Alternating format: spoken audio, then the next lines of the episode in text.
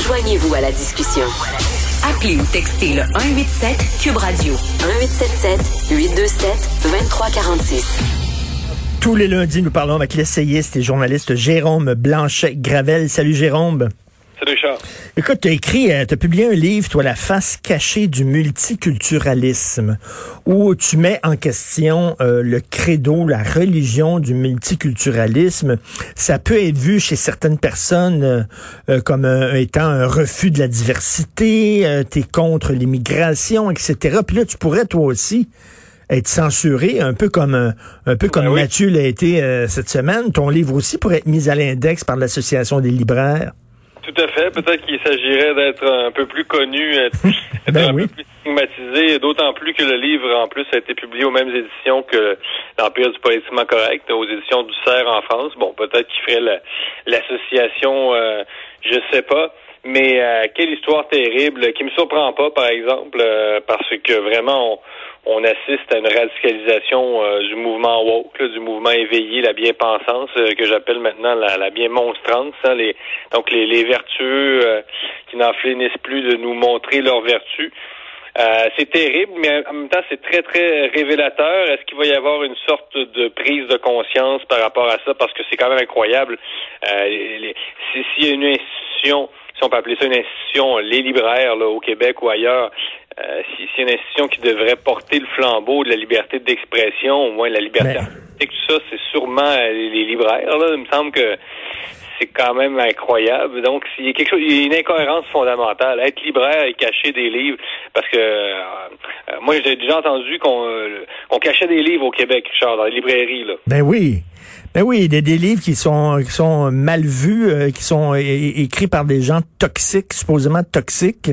Euh, donc, euh, écoute, comme comme toi, moi je pense qu'il y a deux institutions qui devraient être les, les, gardiens de la liberté d'expression, ce sont les librairies et les mmh. universités. Or là, le, le, cancer de la rectitude politique est en train de gangréner ces deux institutions-là, où on parle de censure à l'université et dans les librairies. Oui, je pense je pense qu'on pourra rajouter une institution euh, importante pour la liberté d'expression, les, médias, les universités, les librairies, effectivement. C'est probablement les trois. Mais c'est euh, mais écoute, vraiment, moi j'ai déjà entendu des histoires d'auteurs euh, dits de droite là, qui dont les livres n'avaient pas été mis en vitrine ou qui avaient littéralement été cachés par des membres du personnel dans des librairies québécoises. Et là, ça relevait pas d'une décision euh, de la direction. Ce sont des employés euh, sur le plancher qui ont par exemple pris euh, mon livre là, et qui l'ont placé, en, ils l'ont caché. Écoute, il, plus visible.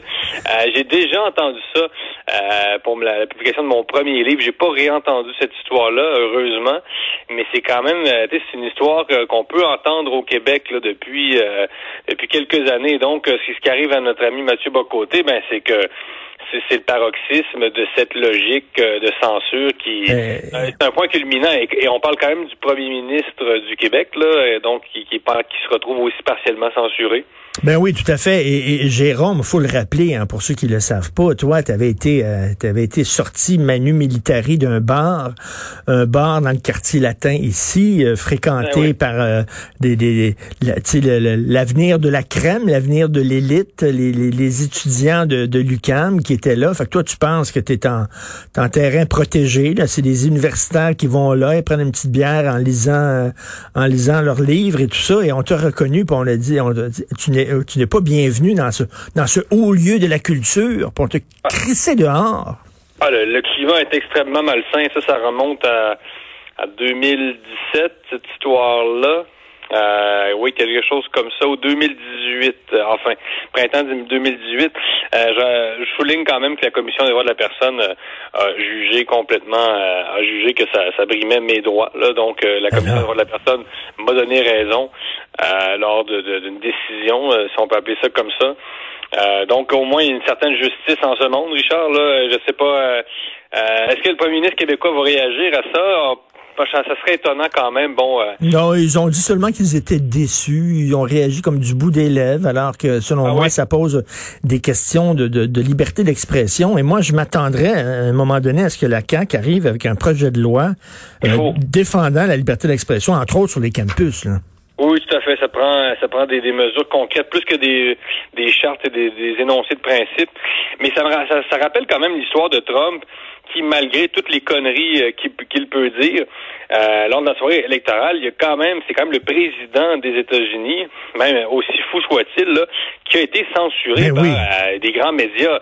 Euh, donc, d'après moi, ça, ça a été précurseur aussi de ce quoi on assiste. si tu peux censurer le président des États-Unis, euh, tu peux très certainement censurer euh, le premier ministre du Québec. Euh, donc, il y a comme un renversement du pouvoir. Les militants woke sont prêts à tout. Ils, sont convaincus d'incarner le progrès, la vertu, et tout ce qui va, et tout, ce qui cadre pas avec leur idéologie, ben c'est du fascisme, c'est de, de la xénophobie. Et ils sont prêts à tout. Donc, c'est vraiment incroyable. Il y a un renversement du pouvoir.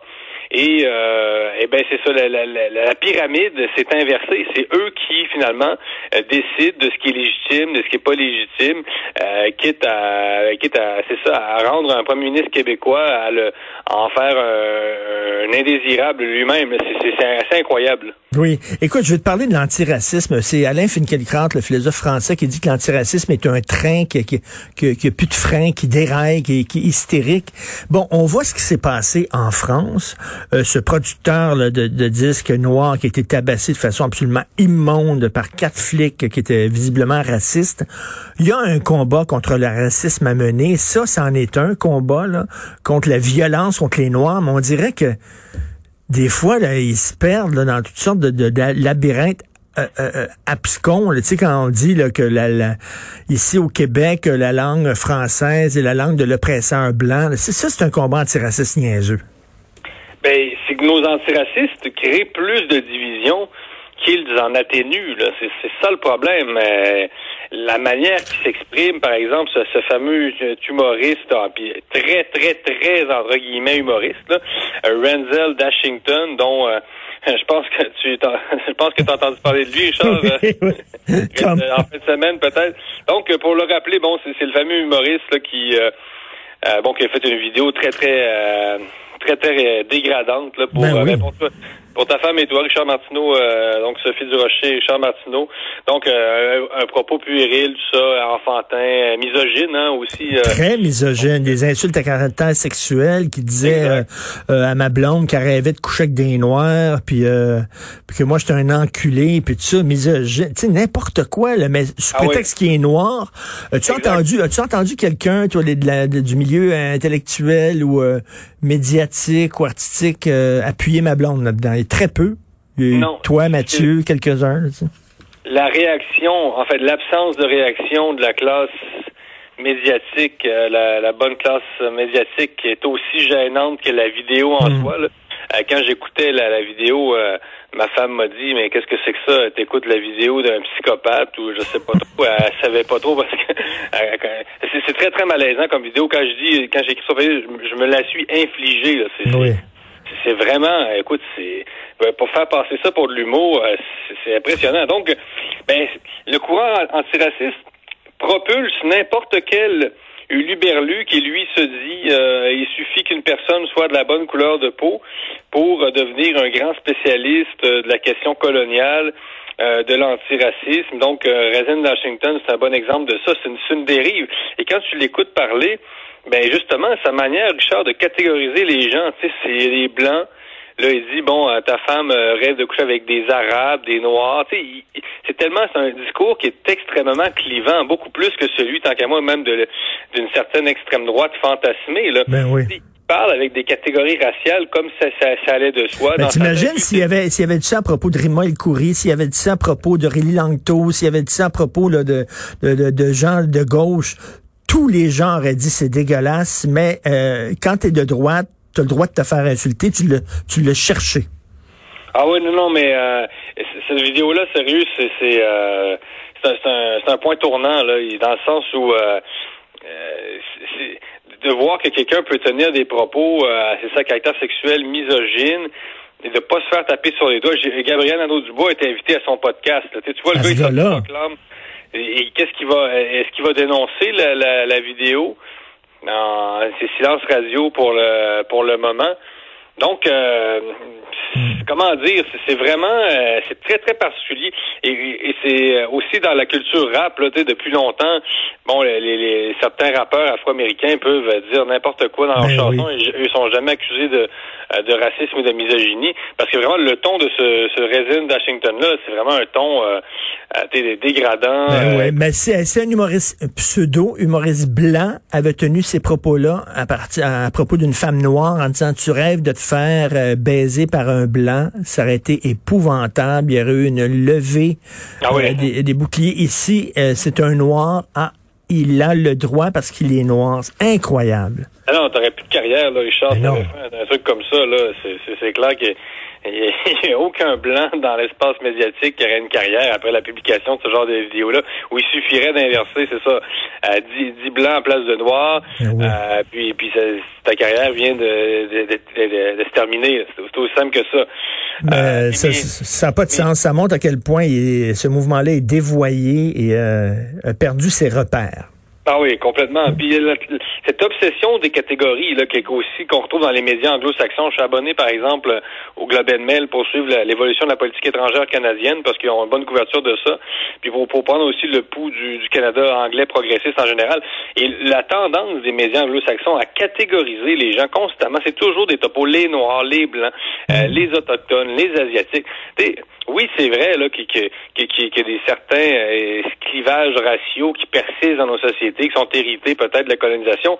Mais euh, est-ce qu'on peut parler aussi des Canadiens des fois? on crée des catégories, des catégories qui sont si étanches. C'est une, sorte de zoologie. au nom de l'antiracisme, on tombe dans une espèce de, de, logique euh, zoologique là, où les humains sont catégorisés en fonction de leur race. C'est vraiment Exactement. une obsession. Comme une obsession? Ben oui, c'est une obsession. Il voit de la race partout. Ben écoute, merci entre autres pour ton appui, Jérôme Blanchet-Gravel. Bonne semaine. C'est plaisir. Salut, Salut.